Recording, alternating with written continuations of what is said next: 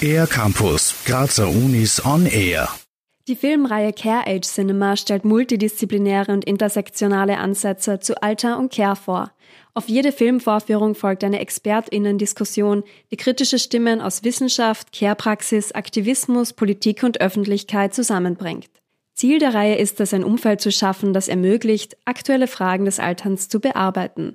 Und das so vielseitig wie möglich, erklärt Anna-Christina Keinradl. Ohne dabei in eine wunderbare Hollywood-Welt äh, oder Seifenblasenwelt zu verfallen, wo alles nur hübsch und wunderschön ist und wo nur alle super Performer sind. Äh, also da wirklich eine Vielfalt dazu, dastehen zu lassen, ist uns gerade durch die Filme, die wir ausgesucht haben, wirklich wichtig.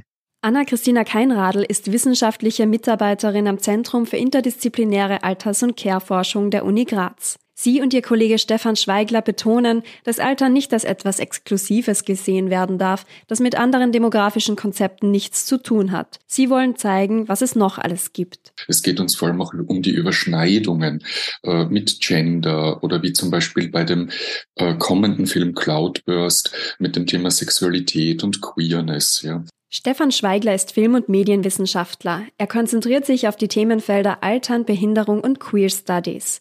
Am 11. Mai wird mit dem kanadisch-amerikanischen Film Cloudburst ein Roadmovie mit komischen Elementen gezeigt. Am 15. Juni verspricht das Drama Daybreak aus Albanien eine düstere Szenerie.